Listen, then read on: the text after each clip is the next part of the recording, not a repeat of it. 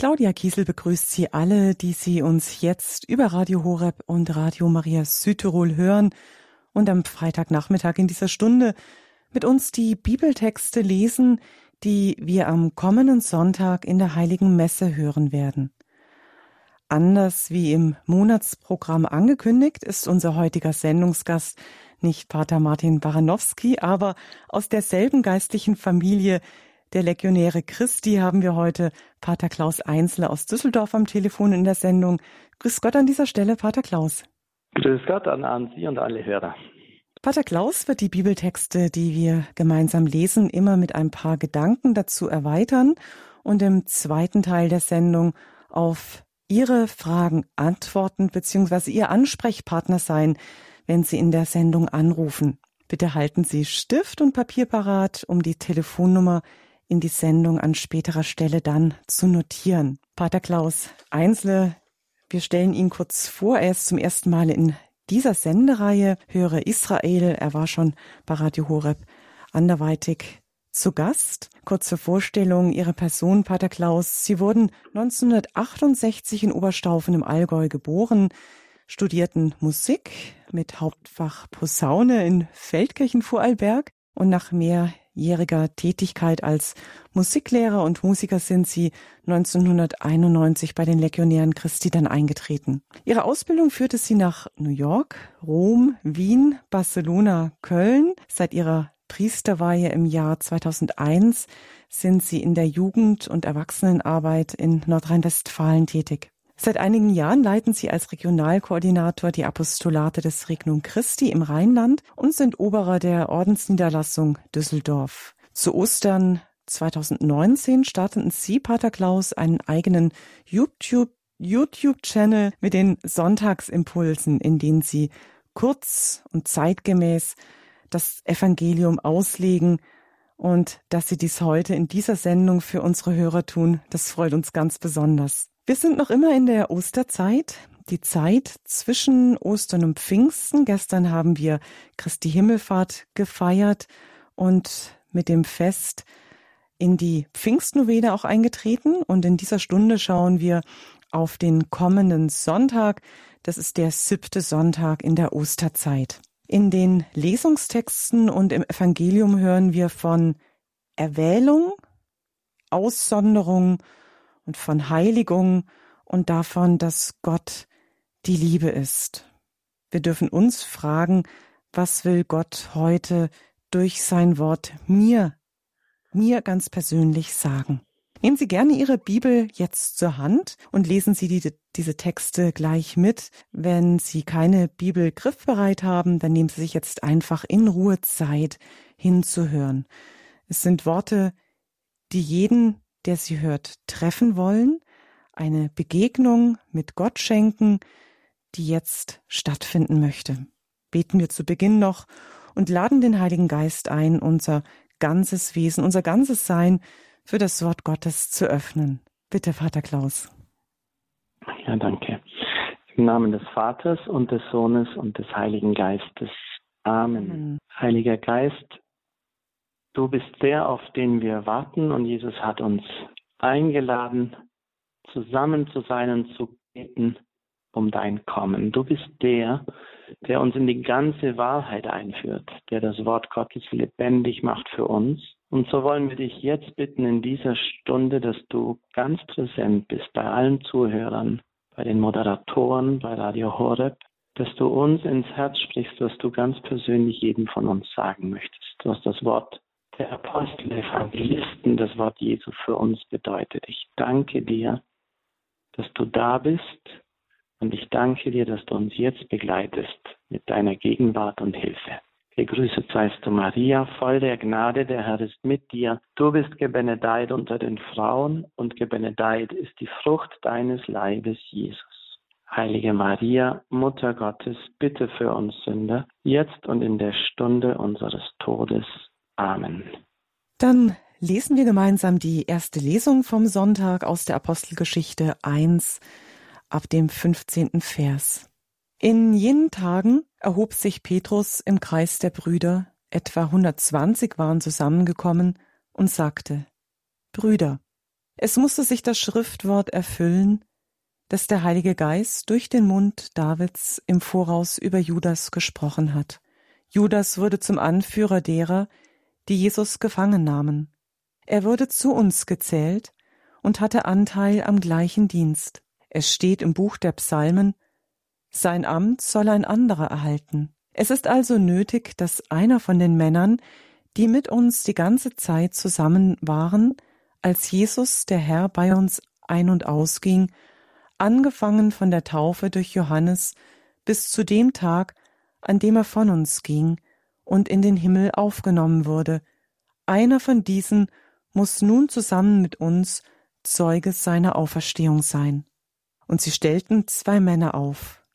Josef, genannt Barsabas, mit dem Beinamen Justus, und Matthias. Dann beteten sie, Du Herr kennst die Herzen aller, zeige, wen von diesen beiden du erwählt hast, diesen Dienst und dieses Apostelamt zu übernehmen. Denn Judas hat es verlassen und ist an den Ort gegangen, der ihm bestimmt war. Sie warfen das Los über sie. Das Los fiel auf Matthias, und er wurde den elf Aposteln zugezählt. Ja, ich möchte eine kleine Hinführung zu diesem Text machen. Nämlich die Apostelgeschichte ist geschrieben vom Evangelisten Lukas, der also auch schon dieses Evangelium geschrieben hat. Lukas ist ein Arzt, ein gebildeter Mann und er schreibt für einen seiner griechischen Freunde und hat alles, wie er sagt, in, in, zu Beginn der Apostelgeschichte alles noch einmal genau recherchiert und nachgefragt. Und deshalb haben wir hier einen Text, der auf viele äh, Kleinigkeiten, auf viele Dinge genau eingeht. Hier haben wir eine Szene, wo einige Dinge ins Auge fallen. Man kann natürlich immer sehr viele Dinge sagen, aber ich glaube, das eine ist einmal, wie wir im Vers 21 lesen, es ist nötig, dass einer von den Männern, die mit uns zusammen waren, jetzt Zeuge dieser Auferstehung ist. Die erste Frage ist, warum sagt eigentlich Petrus, dass das nötig ist? Und da sehen wir schon, dass die zwölf, die zwölf Apostel, ein sehr klares Bewusstsein hatten, dass sie eine besondere Rolle spielen. Dass Jesus wirklich diese zwölf auserwählt hat, ein Symbol für die zwölf Stämme Israels, auch ein Bild für die Gesamtheit aller, also ein, ein universales Bild für die ganze Welt. Und deshalb, wenn einer fehlt, muss ein anderer gewählt werden. Es ist auch interessant, dass Petrus das Wort nimmt. Das tut er nämlich einige Mal in der Apostelgeschichte. Und da spürt man auch schon sein Primat. Petrus, du wirst deine Brüder stärken. Petrus, du bist der, der die, die, die weidet. Also da haben wir einerseits das Bewusstsein der Apostel. Wir sind die Zwölf, die Jesus auf besondere Weise erwählt und sendet. Und Petrus, der in der Mitte dieser Apostel steht. So, was was ist jetzt so wichtig für den, der gewählt wird in diese Gruppe hinein? Und das finde ich ganz, ganz bedeutend. Er sagt, es ist nötig, dass einer, die die ganze Zeit mit uns zusammen, als Jesus bei uns ausging, und zwar von Anfang der Taufe bis zum Tag der Himmelfahrt. Warum? Und jetzt kommt's. Denn einer von diesen muss nun zusammen mit uns Zeuge der Auferstehung sein. Das war für die Apostel sehr klar. Das waren ja, wie man auch in der Apostelgeschichte immer wieder liest, wenn sie im Tempel predigen, das sind ja keine gebildeten Leute, sagen die Pharisäer, sondern dass sie einfache Menschen waren. Diese Apostel haben ihre Vollmacht nicht daher, dass sie studiert sind, dass sie studiert haben, dass sie intelligent sind, viele Bücher gelesen haben, sondern diese Menschen haben etwas gesehen und erlebt. Und von dem, was sie gesehen und erlebt haben, geben sie Zeugnis. Das heißt, sie sprechen einfach darüber. Sie erzählen das, was sie erlebt und was sie gesehen haben. Interessant, Jesus gibt ihnen nämlich vor der Himmelfahrt genau diesen Auftrag. Er hat nicht gesagt, gründet Universitäten und lehrt die Menschen, sondern er sagt, legt Zeugnis ab. Ihr werdet meine Zeugen bis am Ende der Welt. Und in diesem Bewusstsein haben die Apostel begonnen zu predigen. Sie mussten nicht Und Paulus sagt das später in einem seiner Briefe. Sie mussten nicht kluge Worte und gescheit ausgedachte Ideen verkünden, sondern sie mussten das verkünden, was sie selber gesehen haben. Und was haben sie gesehen?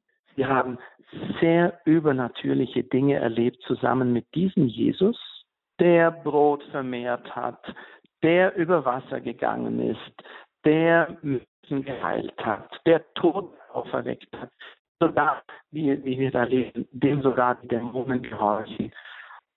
Und der gestorben ist und von den Toten auferstanden ist. Das muss man sich mal vorstellen. Uns gibt das Wort so leicht über die Lippen von den Toten auferstanden. Die haben zum Teil Jesus tot gesehen, zumindest die, die in der Nähe des Kreuzes waren. Und später haben ihn auferstanden, wieder lebendig gesehen.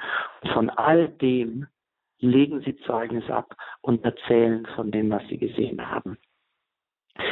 Mir kommt so ein bisschen die Frage für uns heute, für dich, vielleicht auch als Zuhörer, was erlebst du eigentlich in deinem Glauben, von dem du gerne weitererzählen würdest?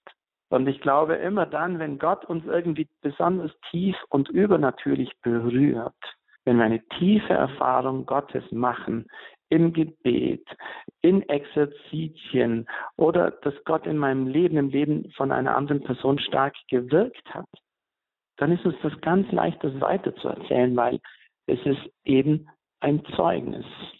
Wir unterscheiden sehr klar den Zeugen und den Fachmann. Der Fachmann, der muss nicht unbedingt gesehen und erlebt haben, aber er weiß sehr viel über die Thematik.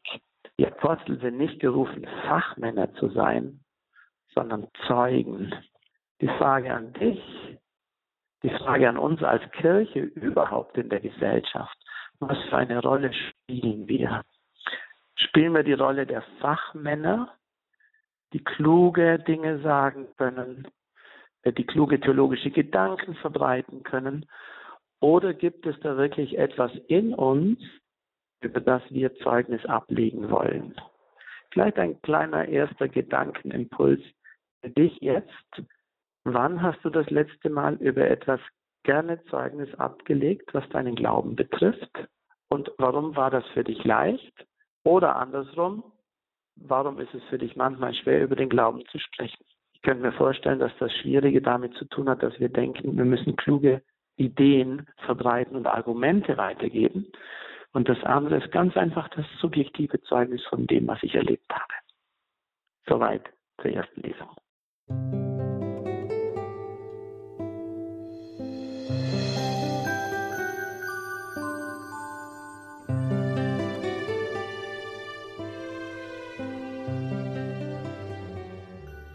In unserer Bibelsendung Höre Israel an diesem Freitagnachmittag schauen wir schon mal auf den Sonntag und das, was uns in der Heiligen Messe an Bibeltexten erwartet. Wir haben die erste Lesung gehört aus der Apostelgeschichte. Nun blättern wir weiter in den ersten Johannesbrief, Kapitel 4, die Verse 11 bis 16. Geliebte, wenn Gott uns so geliebt hat, müssen auch wir einander lieben. Niemand hat Gott je geschaut. Wenn wir einander lieben, bleibt Gott in uns und seine Liebe ist in uns vollendet. Daran erkennen wir, dass wir in ihm bleiben und er in uns bleibt. Er hat uns von seinem Geist gegeben. Wir haben geschaut und bezeugen, dass der Vater den Sohn gesandt hat als Retter der Welt. Wer bekennt, dass Jesus der Sohn Gottes ist, in dem bleibt Gott und er bleibt in Gott. Wir haben die Liebe, die Gott zu uns hat, erkannt und gläubig angenommen. Gott ist Liebe, und wer in der Liebe bleibt, bleibt in Gott, und Gott bleibt in ihm. Ja, in dieser zweiten Lesung, da schauen wir auch kurz auf den Autor, das ist nämlich der heilige Johannes, der Evangelist Johannes, das ist unser Theologen oder Bibelwissenschaftler manchmal ein bisschen umstritten, aber eigentlich scheint es doch relativ klar zu sein, dass das derselbe Johannes ist, der auch das Evangelium geschrieben hat. Und auch da ist interessant, sich zu fragen, wer, wer ist denn dieser Johannes? Also wer schreibt da und an wen schreibt er? Johannes wird in einem der Evangelien zusammen mit seinem Bruder Jakobus auch Donnersohn genannt. Also ein junger Kerl, er war der jüngste der, der zwölf Apostel, ein junger und leidenschaftlicher Kerl, der Jesus folgte. Und wenn man denkt, dass er am Anfang Donnersohn genannt wird, nämlich weil er eines Tages Blitze und Donner auf ein Dorf herunter hat fahren lassen wollen, das Jesus nicht aufnahm, dann wundert man sich eigentlich über den Duktus seines Briefes hier, der erste Johannesbrief, weil fast in jeder Zeile das Wort Liebe vorkommt. Was ist geschehen mit diesem Donnersohn, dass er am Ende seines Lebens oder im späteren Teil seines Lebens so schreibt?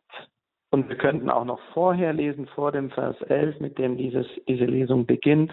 Geliebte, wir wollen einander lieben. Die Liebe ist aus Gott und jeder, der liebt, stammt von Gott und liebt und die Liebe und Gott ist die Liebe. Also, wie ist er zu diesem Mann der Liebe geworden und zu diesem Prediger der Liebe?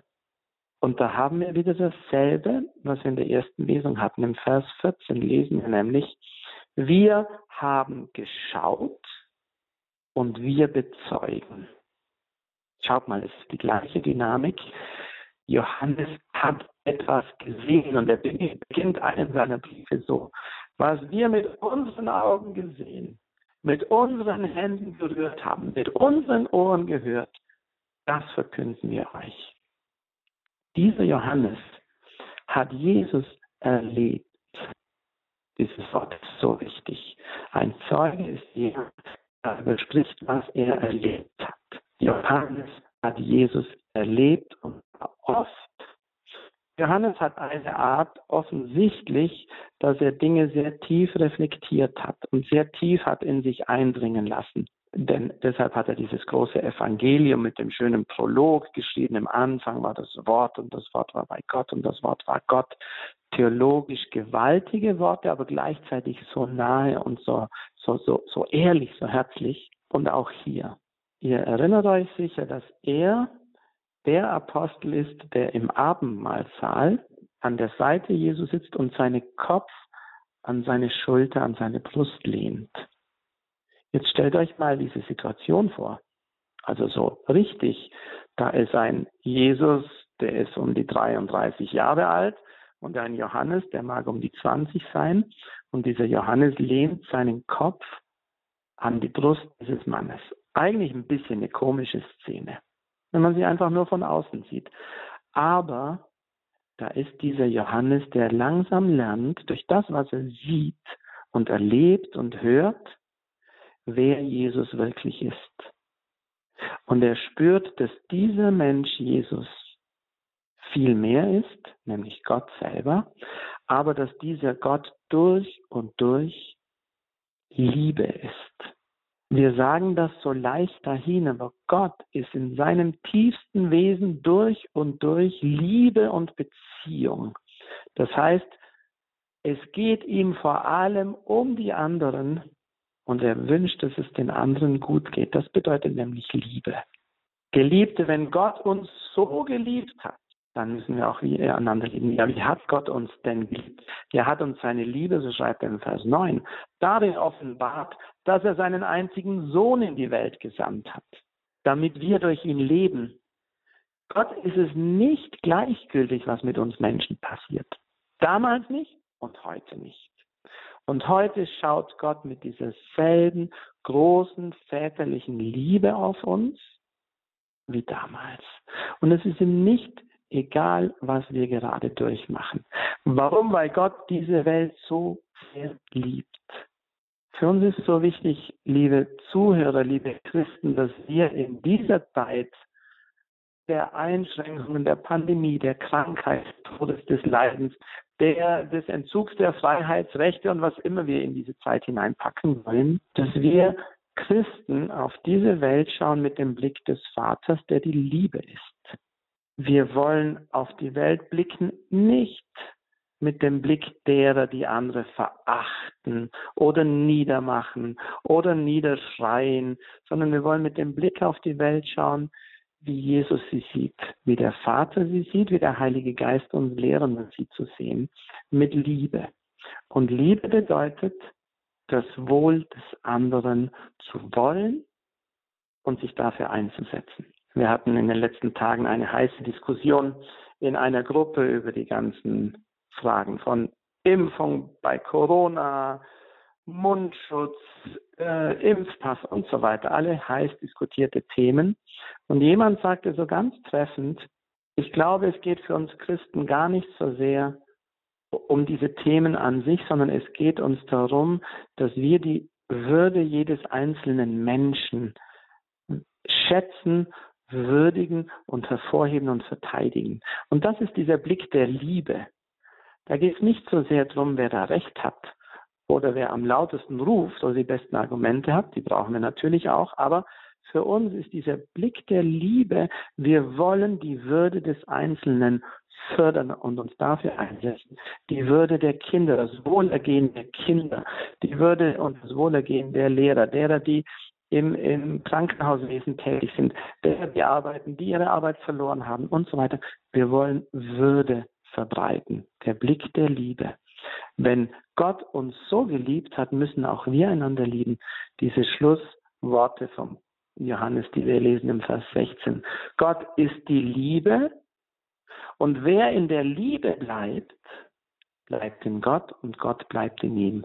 Und wenn Gott in uns bleibt, dann kommt er mit all seinen Gaben und das ist Friede und das ist Freude und das ist Freiheit und das ist Lebendigkeit und das ist Kraft und Mut und so weiter und so weiter und so weiter. Bleiben wir auch in dieser Zeit, in der es manchmal hoch hergeht, bleiben wir in der Liebe, damit wir in Gott bleiben.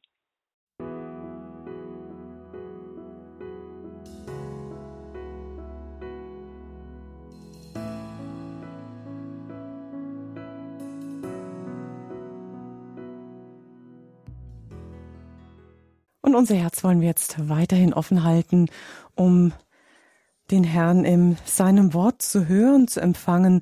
Wir sind in unserer Freitagnachmittagssendung Höre Israel bei Radio Horeb und Radio Maria Südtirol. Und an dieser Stelle lesen wir jetzt das Evangelium vom Sonntag, vom kommenden Sonntag, den siebten Sonntag in der Osterzeit. Aus dem Johannesevangelium Kapitel 17 ab dem Vers 6. In jener Zeit erhob Jesus seine Augen zum Himmel und sprach, Vater, ich habe deinen Namen den Menschen offenbart, die du mir aus der Welt gegeben hast. Heiliger Vater, bewahre sie in deinem Namen, den du mir gegeben hast, damit sie eins sind wie wir. Solange ich bei ihnen war, bewahrte ich sie in deinem Namen, den du mir gegeben hast. Und ich habe sie behütet, und keiner von ihnen ging verloren, außer dem Sohn des Verderbens, damit sich die Schrift erfüllte. Aber jetzt komme ich zu dir und rede dies noch in der Welt, damit sie meine Freude in Fülle in sich haben. Ich habe ihnen dein Wort gegeben, und die Welt hat sie gehasst, weil sie nicht von der Welt sind, wie auch ich nicht von der Welt bin. Ich bitte nicht, dass du sie aus der Welt nimmst, sondern dass du sie vor dem Bösen bewahrst. Sie sind nicht von der Welt, wie auch ich nicht von der Welt bin.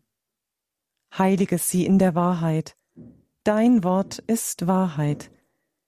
Wie du mich in die Welt gesandt hast, so habe auch ich sie in die Welt gesandt und ich heilige mich für sie, damit auch sie in der Wahrheit geheiligt sind. Tja, das ist ein Evangelium, das nicht so ganz leicht runtergeht. Jesus verwendet da einige Ausdrücke. Vor allem diesen Ausdruck in deinem Namen oder deinen Namen offenbart. Und nochmal ein bisschen schauen, wann hören wir diesen Text? Wann ist er geschrieben, beziehungsweise in welchem Moment sagt Jesus diese Worte? Es ist vielleicht einer der tiefsten Momente im ganzen Leben Jesu, wie seine Abschiedsrede, so wird sie tituliert, als er mit seinen vertrautesten Freunden die letzten Stunden seines Lebens zusammen ist. Im Abendmahlsaal, da wäscht er die Füße, da setzt er die Eucharistie ein. Und in diesem ganz vertrauten, tiefen Moment spricht er diese Worte und er lässt seine Apostel an etwas ganz Besonderem teilhaben, nämlich an seinem Gespräch mit dem himmlischen Vater. wenn Gott mit Gott spricht. Da dürfen wir mal reinschauen. Und das sind diese Worte, die Jesus hier sagt. Es kommt sehr oft dieser Ausdruck vor in deinem Namen. Deinen Namen. Vater, ich habe deinen Namen den Menschen offenbart. Bewahre sie in deinem Namen. Ich bewahre sie in deinem Namen.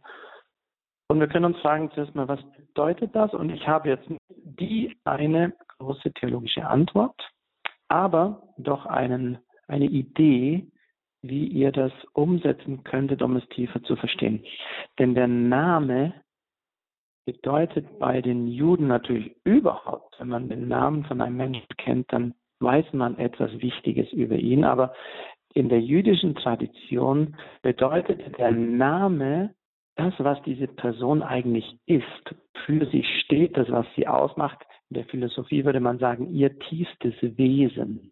Und wenn Jesus sagt, Vater, ich habe deinen Namen den Menschen offenbart, könnte man das auch so übersetzen, dass er sagt, Vater, ich habe den Menschen dein tiefstes Wesen gezeigt.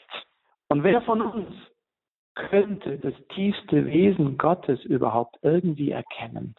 Keine der Religionen wirklich und die Philosophie schon gar nicht.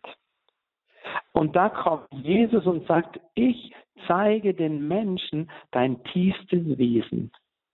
Und jetzt möchte ich noch einen Schritt weitergehen. Was ist denn das tiefste Wesen Gottes? Was hat uns denn Jesus offenbart als Neuheit und als Fülle dieser Offenbarung über Gott, nämlich dass Gott dreifaltige Liebesbeziehung ist?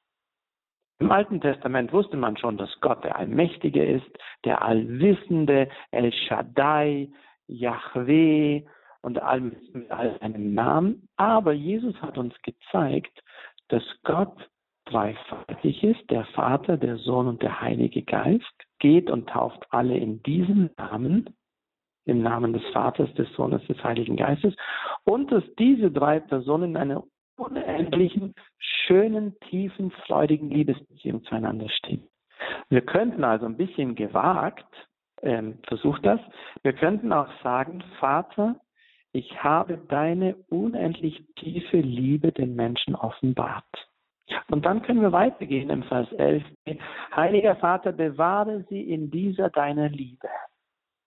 Solange ich bei ihnen war, habe ich sie in dieser deiner Liebe bewahrt, die du mir gegeben hast, und ich habe sie behütet.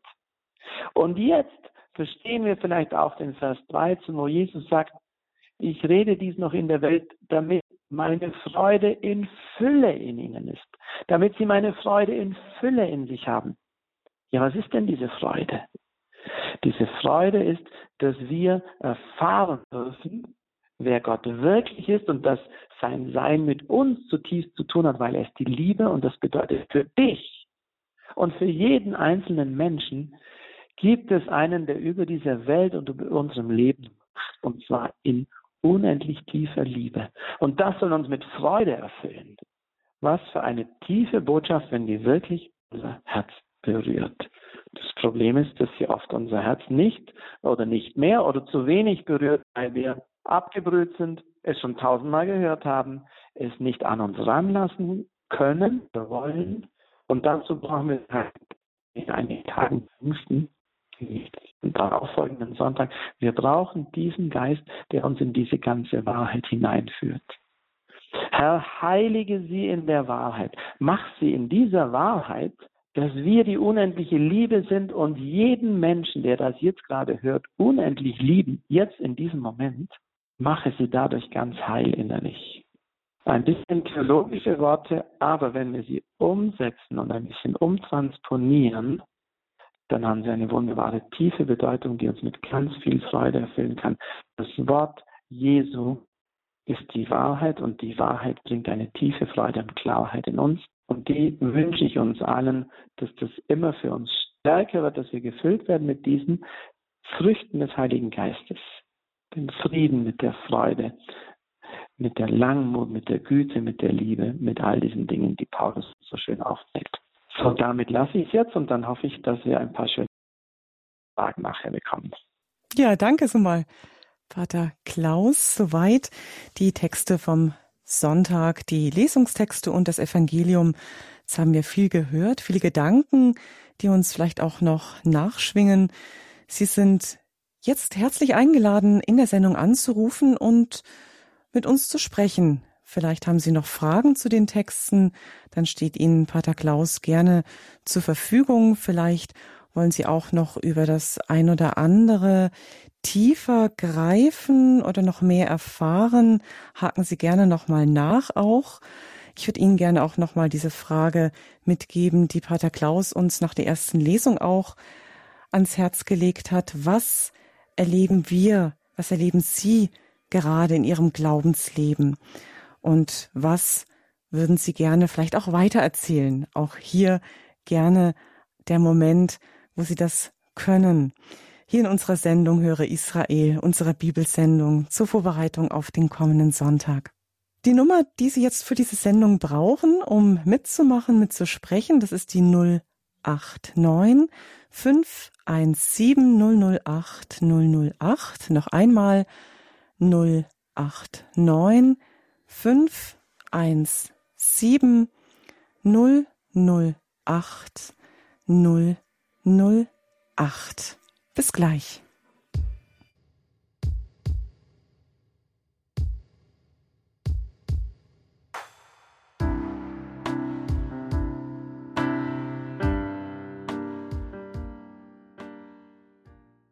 Sie können noch mitsprechen in unserer Bibelsendung 089 517 008 008.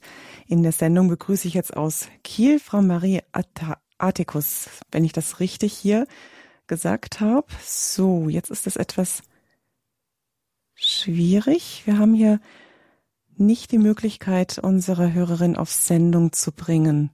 Ich habe sie zwar im Vorfeld gehört, aber das ist wohl ein technisches Problem. Es tut mir leid an dieser Stelle, Frau Artikus, dass es jetzt nicht funktioniert. Wir versuchen es vielleicht später nochmal. Bleiben Sie einfach mal in der Leitung drinnen. Wir werden auf jeden Fall das Gespräch jetzt erst noch beginnen, Herr Pater Klaus, und schauen mal, was da noch möglich ist. Ja, das geht hier jetzt leider nicht. Gut.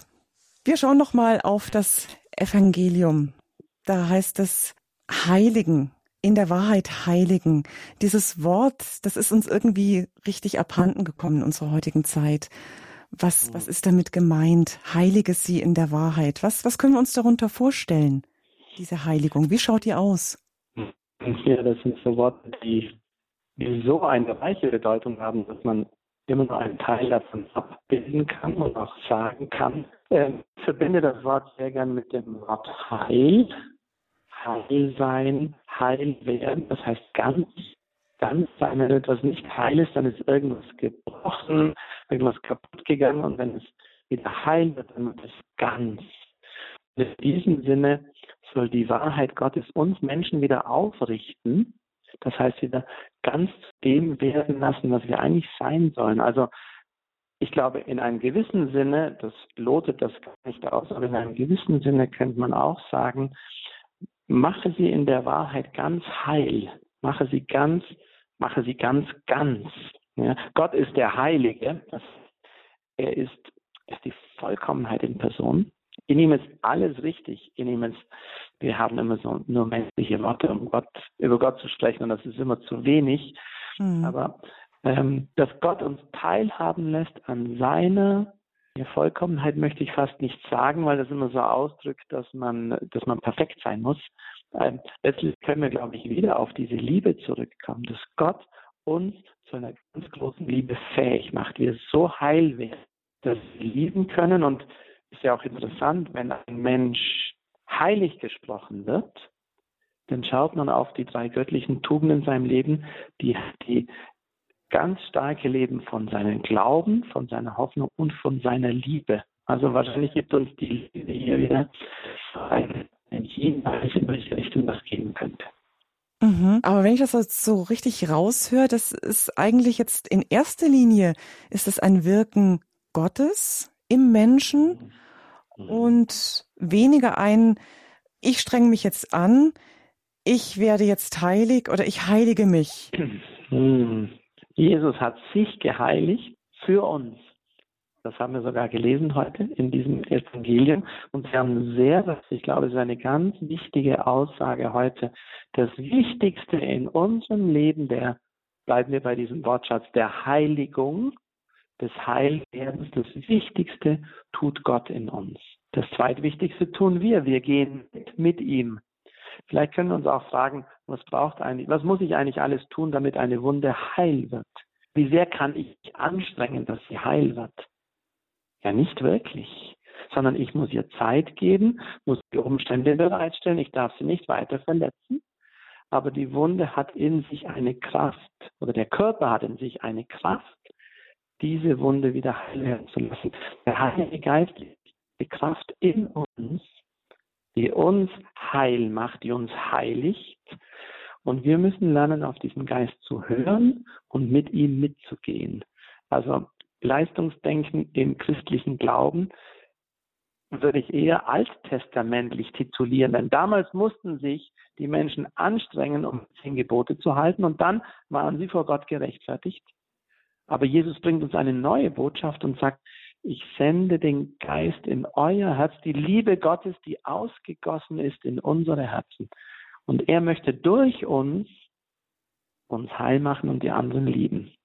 Also ganz stark, mhm. Gott ist der Hauptdarsteller in dieser Geschichte. Wie haben Sie den Heiligen Geist in Ihrem Leben schon erlebt? Liebe Hörerinnen und Hörer, dürfen Sie uns gerne noch mitteilen in dieser Sendung unter der 089 517 008 008, vielleicht in ähnlicher Weise, wie Pater Klaus uns gerade auch erklärt hat. So, wir probieren es nochmal mit unserer Hörerin, die ganz, ganz geduldig in der Leitung ausgehalt, ausgeharrt hat. Frau Artikus, jetzt. Ja, grüß Gott, jetzt klappt's. Darf ich eine allgemeine Frage auch stellen für den Glauben? Wenn es irgendwie reinpasst, ja, bitte. Es geht um die Uhrzeit. Jesus ist in der neunten Stunde gestorben. Was ist es noch der heutigen Zeit, dass wir beten können? Was ist die neunte Stunde in der heutigen Zeit? Die neunte Stunde, wie es in der Bibel beschrieben ist. Pater Klaus, gebe ich Ihnen weiter. Danke.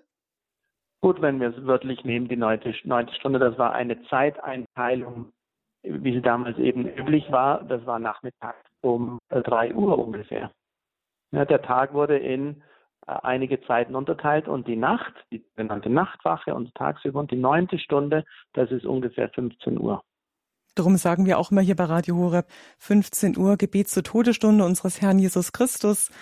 Herzliche Einladung, Frau Athekus. Sind Sie gerne auch mal mit dabei zu dieser Zeit, um mit uns der Todesstunde unseres Herrn dann zu beten um 15 Uhr? Ja, Sie können noch gerne mitsprechen. Wir haben noch einige Minuten in unserer Sendung. Höre Israel unter der 089 517 008 008 geht's dann gleich weiter nach ein paar Takten Musik. Ich gebe dir mein Herz und alles, was ich bin, um deinetwillen, Herr, lege ich vor. Und weiter geht's in unserer Bibelsendung Höre Israel unter der 089 517 008 008. Auch für Sie noch die Möglichkeit, hier mitzusprechen, Ihre Fragen zu stellen oder uns einfach zu berichten, was Sie beim Lesen des Wort Gottes oder bei den Betrachtungen, den Ausführungen von Pater Klaus, was Sie da berührt hat. Wir gehen nach Hamburg. Eine Hörerin ruft von dort an. Frau Ursula Hoffmann, herzlich willkommen in der Sendung. Grüß Gott. Ja, grüß Gott. Für mich ist diese Aussage Jesu, ich heilige mich für sie, ähm, etwas schwierig. Jesus ist wahrer Gott und wahrer Mensch und ohne Sünde. Was heißt das dann? Äh, ich heilige mich für sie. Und dann mache ich ganz leise noch eine Anmerkung. Ich glaube nicht, dass die Engel singen heilig, heilig und so weiter. Also äh, diese Art von Musik ist für mich schwer zu verkraften. Also gut, was heißt es, ich heilige mich für sie, wenn Jesus das sagt? Mhm. Danke für die Frage. Geben wir weiter an Pater Klaus. Oh, da haben Sie eine Frage gestellt. Also, um ganz ehrlich zu sein, ich kann sie nicht jetzt schnell einfach so beantworten, wo ich sage, ich weiß das ganz genau. Und Sie haben schon den, den, den Finger auf die Wunde gelegt. Jesus ist schon heilig. Gott ist schon heilig. Warum soll er sich heiligen? Ich würde es ein bisschen äh, darauf beziehen, dass Jesus, dass Gott eben als Mensch gelebt, als dieser menschliche Jesus, der in diesem menschlichen Leben diese Heiligkeit gelebt hat. Denn er sagt an einer anderen Stelle eine, eine ähnliche Satz, wo man auch drüber stolpert, stolpert. Er sagt, als die, als die Jünger fragen, wann das Ende der Welt kommt, dann sagt er, niemand kennt die Stunde, nicht einmal der Sohn, nur der Vater. Und da stolpert man natürlich auch äh, drüber und sagt, dieses alles. Und ich glaube, dass die Dinge dann auf seine menschliche Natur und Person bezieht. Und so können wir das vielleicht auch verstehen. Aber ich muss ehrlich sagen, also ich bin jetzt da nicht, ich suche auch nach einer Antwort und es gibt Dinge in der Bibel, wo ich nicht genau verstehe, was er meint. Aber ich denke, wir könnten sagen, er hat in dieser Welt alles getan, um dieses heilige Leben zu führen, für uns, damit er für uns auch diese ganzen Gnaden gewinnt, die wir brauchen, damit auch wir in, diese, in dieser Wahrheit geheiligt werden können, aber also auch in, diese, in dieses heilige Leben hineinwachsen können. Aber wenn Sie eine bessere Erklärung finden, dann schreiben Sie mir. Ich finde das gerne. schon recht ähm, äh, anregend, weil wir können ja niemals die Geheimnisse Gottes ganz verstehen. Und da eben Jesus Gott und Mensch ist, ist ja eben auch dieses, was die Jünger auch in seiner Gegenwart nicht verstanden haben, häufig. Ne? Mhm. Äh, Jesus erkannte, mhm. dass sie ähm, äh, also was fragen wollen, weil jetzt äh, dieser Tage im Evangelium. Und mhm. das, das sagte doch, habt ihr mich, also habt ihr so lange bei mir gelebt. Ja, also es wird spannend, wenn wir die Ewigkeit in der Anschauung Gottes erreichen. Und dass wir dann vielleicht solche Antworten, solche Fragen gar nicht mehr stellen brauchen. Und wir zwei gehen zu ihm und sagen, Jesus, was hast du in Johannes äh, 17, 19 richtig gemeint? ja, ich danke Ihnen. Ich danke, für Ihre, für Ihre Frage, Frau Hoffmann. Alles Gute. Grüße nach Hamburg. Weiter geht's mit einer Hörerin. Guten Tag. Jetzt habe ich den Namen nicht erfragen können. Verraten Sie es uns. Ja, Mariette Schwimm-Ösbe. Grüß Gott. Grüß Gott. Ja, ich wollte eine kurze Episode erzählen. Und zwar, ich bin oder war Lehrerin 2011 und da haben wir einen Schülergottesdienst vor Pfingsten, also die Lieder eingeübt. Es war eine mhm. sehr heiße Zeit. Und auf, äh, aufgrund dessen waren wir praktisch vor der Kirche im Halbkreis auf der Wiese. Viele Kinder saßen und von meiner Klasse waren einig, das habe ich gar nicht mitgekriegt, die lagen auch auf der Wiese. Und ich habe ein Foto dabei gehabt. Und wie gesagt, diese Lieder, die Heiliggeistlieder, es war alles sehr intensiv, weil wir das wirklich mit fünf Klassen draußen schon immer geübt haben. Und es war ein ganz schöner Gottesdienst und ich nehme ein Foto mit und dann fotografiere ich ungefähr 20 Minuten vor Schluss das Ganze mit dem Himmel und plötzlich rennt ein Schüler von mir auf mich zu und sagt auf Schwäbisch, äh, Frau Espeter, Hanna Ober ist ein Herz. Und dann gucke ich rauf, überlege mir kurz, oh, soll ich sagen, nee, lieber fotografieren, es war ja eine Wolke. Und habe die wirklich total erwischt, dieses Wolkenherz und habe dann im Nachhinein verglichen, das waren ungefähr 20 Minuten Unterschied, der, war, der Himmel war blank, also der war blau und vorher war alles voll Schlieren. Also 20 Minuten vorher waren die Wolken völlig verteilt und die ganzen mhm. Wolken haben sich wohl zusammengeschlossen, haben dieses Herz gebildet, das war groß. Und auf der Seite hat man, kann man das seitlich kann man die, die Silhouette von der Nase, vom Mund und vom Auge sehen. Also ein blasender Mund Nasenloch und auch so Auge äh, auf der rechten Seite. Ja, und das ist für uns das Pfingstherz gewesen, der Heilige Geist. Das war so klar. Ganz wenig Leute haben es auch gesehen, weiter weg und der Himmel war mhm. blank, nur dieses Herz. Und das direkt über der Kirche. Mhm, wie schön. Da kann ich nur sagen, wer Augen hat zum Sehen, der sehe.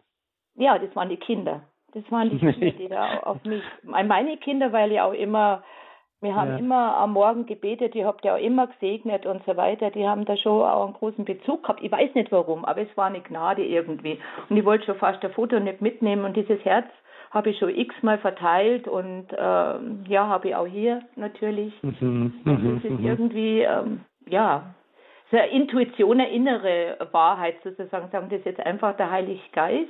Heilig, ja. Aber es war direkt über dieser, über diesem Gebäude und der Himmel war blank und vorher war lauter Wolkenstieren ja. nur 20 Minuten vorher. Ja, das ist schön, wenn Gott uns so, so kleine Dinge zeigt, wo er unseren Glauben erneuert und stärkt und bekräftigt und sagt, ja, bei euch, ihr könnt vertrauen. Mhm. Einfach Liebes Herz. Ja. Ja, das wollte ich nur erzählen. Danke Ihnen. Schön, danke. Schön. Ja, alles Gute Ihnen. Okay, Und dann ein schönes Zugehen auf das Pfingstfest. Wir finden, wir finden uns ja in der Pfingstnovene, beten um die Herabkunft des Heiligen Geistes, um die Gaben des Heiligen Geistes, auch der uns ausrüstet, zurüstet, so wie die Apostel auch, um sie dann auszusenden. Pater Klaus, das ist ja auch so was, das Wort Gottes rüstet uns hier auch aus. Indem wir lesen, werden wir von der Wahrheit getroffen. Wir werden, wie wir es auch gelesen haben, in der Wahrheit geheiligt durch das Wort Gottes und werden dann auch zugerüstet. Zugerüstet für eine neue Zeit, für ein Aufbrechen, dieser Aufbruch, der am Pfingsten kommen soll. Was können wir noch in, in dieser Zeit oder was, auf was können wir auch noch hineifern, uns noch, äh, ja, richtig gehen, auch öffnen? Was dürfen wir erwarten auch auf Pfingsten hin für uns, für jeden Einzelnen? Ja, also ich glaube, dass wir in einer sehr besonderen Zeit leben. Ich glaube, es gibt sehr, sehr viele Widerstände, aber gleichzeitig eben auch sehr viel Gnade, sehr vieles, was wächst und geht und gleichzeitig gibt es auch viele kleine Blüten, die langsam, Knospen, die langsam aufgehen und ich habe das Gefühl, wir können ganz viel erwarten in den nächsten Jahren. Besonders vom Heiligen Geist, von seinem Wirken und ich würde würde uns allen vorschlagen, dass wir wirklich sehr intensiv den Heiligen Geist bitten, dass er uns das gibt, was er will, weil er weiß am besten. Wir wissen ja manchmal gar nicht genau, wie er wirkt, was er geben möchte, was er in uns tun möchte, aber dass wir ihm einfach die Erlaubnis geben, sagen, Heiliger Geist, du kannst in mir und mit mir und durch mich tun, was du möchtest. Ich möchte dir sagen, ich bin bereit, soweit ich eben kann. Und du darfst mich nutzen, so wie du möchtest, um die anderen Menschen zu heiligen und deine Liebe in diese Welt zu bringen. Lass mich dein Zeuge sein. Denn, wie vorher sagten, das meiste hängt nicht von uns ab, sondern von Gott. Aber wenn wir ihm dieses Tor öffnen, indem wir es einfach aussprechen im Gebet, du darfst, ich übergebe dir, mach mit mir, was du möchtest, dann wird er sich das nicht entgehen lassen. Es ist also einfacher, als wir denken und gleichzeitig wirksamer, als wir denken. Und wenn nicht gleich im Moment was passiert, keine Sorge, der Heilige Geist hört unsere Gebete, er kennt den richtigen Moment und die Zeit. Er weiß es. Und das wollen wir jetzt auch gleich umsetzen. Fassen wir das doch gleich in ein Gebet. Dieses Ich erwarte dich, Heiliger Geist. Vater Klaus, sprechen Sie gerne noch mit uns jetzt am Ende dieser Sendung ein Gebet. Gerne, gerne. Wir tun das gemeinsam mit der Mutter Gottes auf ihre Fürsprache, denn sie wird ja auch die Braut des Heiligen Geistes genannt, also die, in der der Heilige Geist in Fülle wirken durfte, die immer ihr großes Ja gegeben hat, die sich nicht verschlossen hat. Und mit ihr zusammen, um den Geist zu beten, ist so notwendig, wie es die Jünger damals auch getan haben. Maria war mitten unter ihnen. So bitten wir mit Maria und in ihrer Fürsprache, Heiliger Geist, dass du kommst auf diese deine Welt, die du liebst, die du geschaffen hast, auf die vielen, vielen Millionen und Milliarden von Menschen, auf jeden Einzelnen. Du ihre Herzen lenkst und leitest, dass du sie hinführst und hinziehst zur Wahrheit, die dein Sohn Jesus Christus ist. Dass du uns an diesem Pfingstfest, vor allem uns Christen, aber alle Menschen, mit deiner Liebe füllst, uns fähig machst, in deine Liebe hineinzutreten, zu vergeben, wo Vergebung notwendig ist, auf Menschen zuzugehen, wo, wo Mauern da sind, mit, der, mit dem Blick der Liebe zu sehen, wo vielleicht Verachtung da ist. Heiliger Geist, wir wollen dir einfach sagen, so unvollkommen wie wir sind, du darfst in uns stark wirken. Wir wollen Ja sagen zu dir und wir tun es in dem Maß, wie wir können. Aber wir wissen auch, dass das meiste von dir abhängt und darauf vertrauen wir. All das bitten wir dich auf die Fürsprache Marias und im heiligen Namen Jesu. Amen. Amen. Dann dürfen wir Sie noch bitten, dass Sie uns zum Schluss segnen, Pater Klaus. Kann. Der Segen kommt von Gott, aber durch meine Priesterworte und Hände. Der Herr sei mit euch allen. Und mit deinem Geiste. auf die Fürsprache der allerseligsten Jungfrau Maria, der Braut des Heiligen Geistes, auf die Fürsprache all eurer Namenspatrone und eurer heiligen Schutzengel und aller Engel und heiligen Himmel. Segne und behüte euch, eure Familien, alle, die euch lieb sind und am Herzen liegen und unsere ganze Welt, der allmächtige und gütige Gott, der Vater, der Sohn und der Heilige Geist. Amen. Amen. Gelobt sei Jesus Christus. In Ewigkeit. Amen. Ein herzliches Dank Ihnen, Pater Klaus, für diese Sendung, für Ihr Bereitstehen für unsere Hörer. Ich wünsche Ihnen allen einen gesegneten Sonntag. Machen Sie es gut. Ihre Claudia Kiesel.